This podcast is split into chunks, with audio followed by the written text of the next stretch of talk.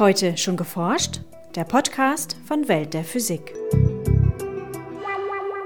Generell sind die gemischtphasigen Wolken, wo sich also aus einer warmen Wolke heraus dann anfängt auch Eis darin zu bilden, oder die reinen Zirren, wo sich direkt Eis bildet, sind viel, viel weniger gut verstanden. Und auch die Rückkopplung zum Klima ist viel weniger gut verstanden als bei den warmen Wolken. Sagt Martina Krämer, Meteorologin am Institut für Energie- und Klimaforschung des Forschungszentrums Jülich. Hier ist Welt der Physik mit Podcast Folge 81. Mein Name ist Maike Pollmann. Und ich bin Jens Kube. In unserem Schwerpunkt geht es dieses Mal darum, wie Wolken entstehen und wie sie unser Klima beeinflussen. Außerdem berichten wir über einen neuen Weltrekord im Datenübertragen, über ungeahnt viele einsame Planeten im Weltall und über die Sieger des diesjährigen Jugendforscht-Wettbewerbs. Zum Schluss haben wir noch Veranstaltungstipps für Berlin, Aachen und Bad Münstereifel. Zunächst hören Sie aber das Feature von Lisa Leander. Wolken haben unterschiedliche Effekte auf den Strahlungshaushalt der Erde. Ein Teil des Sonnenlichts wird von ihnen direkt zurück ins All geworfen, damit kühlen sie die Erde ab. Andererseits können sie Wärmestrahlung von der Erdoberfläche daran hindern, wieder ins All zu entweichen, dadurch steigt die Temperatur über dem Erdboden. Wie die Bildung und Struktur von Wolken dieses Wechselspiel beeinflussen, untersucht ein Team des Forschungszentrums Jülich anhand von Cirruswolken.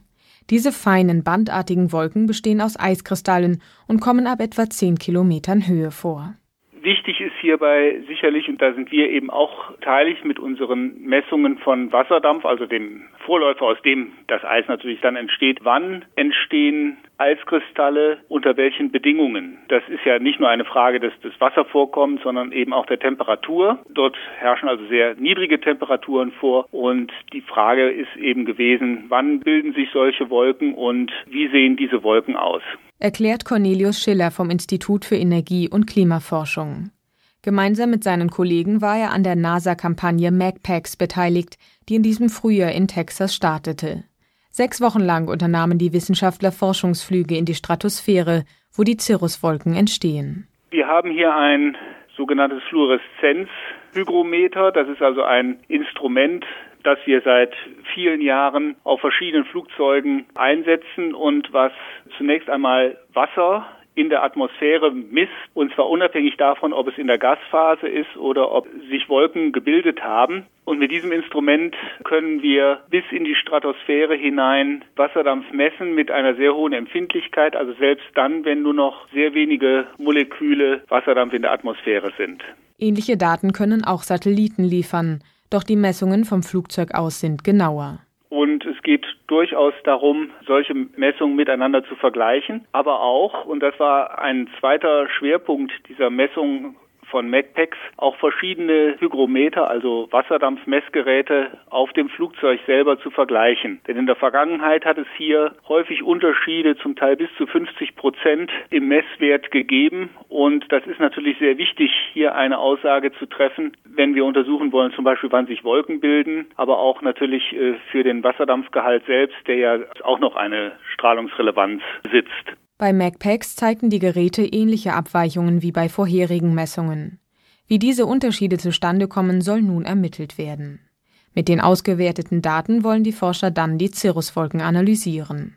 Dazu kommt natürlich, dass es auch also wirklich verschiedene Typen von Cirruswolken gibt, die möglicherweise unterschiedliche Effekte haben. Und das können wir durch Zusammentragen von Kampagnen von MacBacks, von den früheren, gegebenenfalls auch zukünftigen Kampagnen, können wir das erst in Zusammenarbeit mit den genannten Modellen herausfinden, um eben zu sagen, dass sich an einigen Stellen sicherlich die eher kühlenden Wolken bilden werden, an anderen Stellen die möglicherweise also die Strahlung verstärkenden, also dann erwärmenden Wolken und wie da der Nettoeffekt aussieht, das ist natürlich ein sehr komplexes Thema. Um die Einflüsse auf Wetter und Klima ging es auch bei einer anderen Gruppe des Instituts für Energie- und Klimaforschung in Jülich.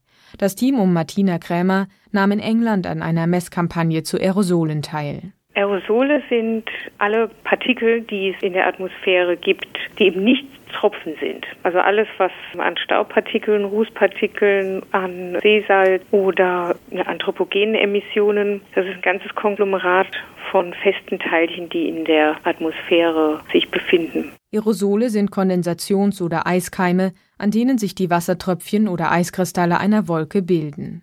Durch den Menschen gelangen heutzutage mehr Aerosole in die Atmosphäre, etwa durch das Verbrennen von fossilen Energieträgern.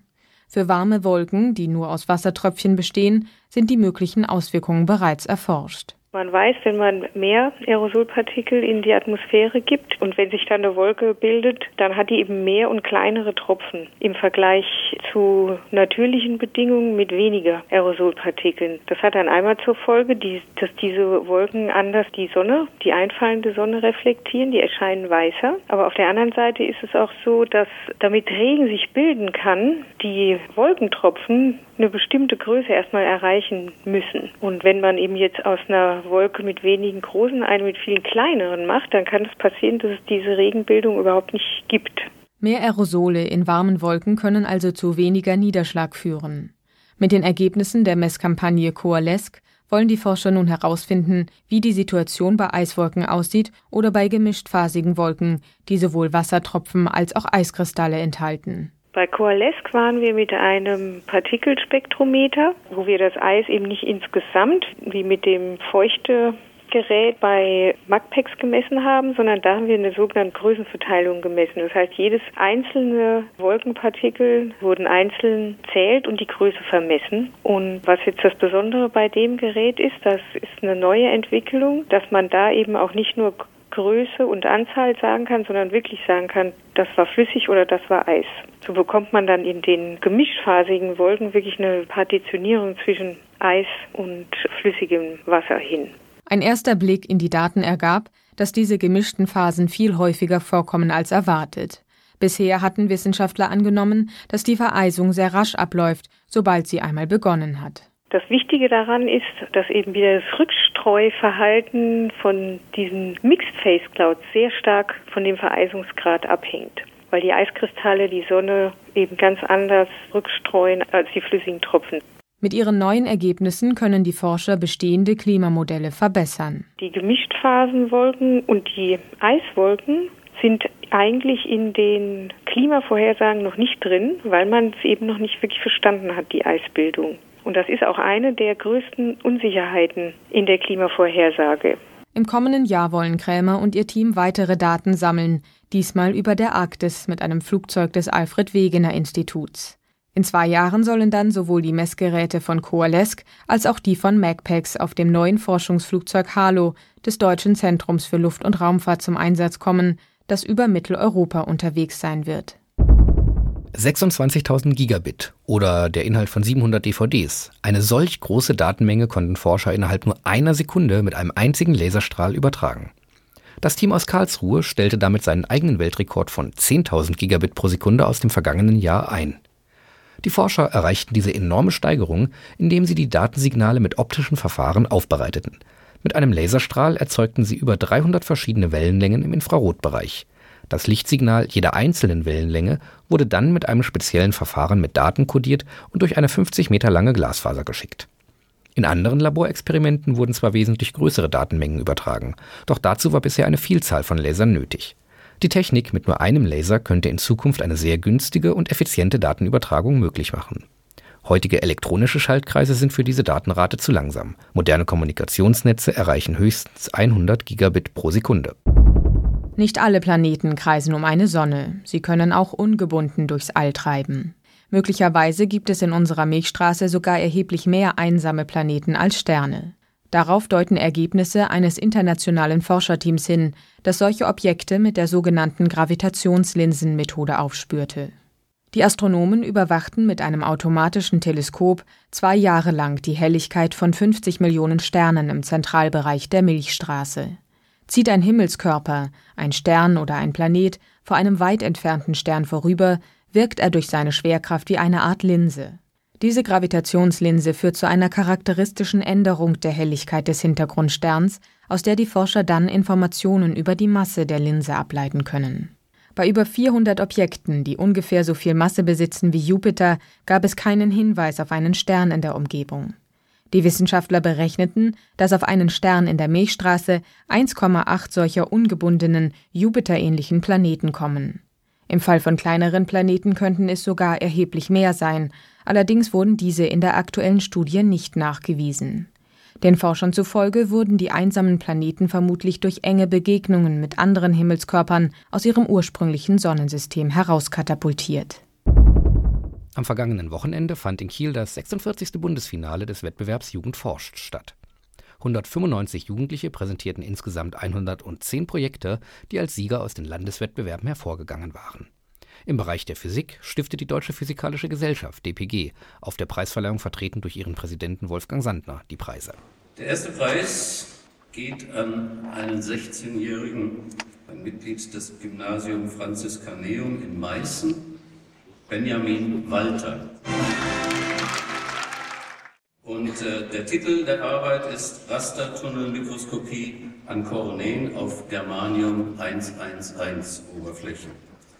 Benjamin Walter hat mithilfe der Rastertunnelmikroskopie untersucht, auf welche Weise das Koronen sich auf der Kristalloberfläche anlagert und fand heraus, dass eine Herstellung von Graphen auf diese Weise nicht möglich ist.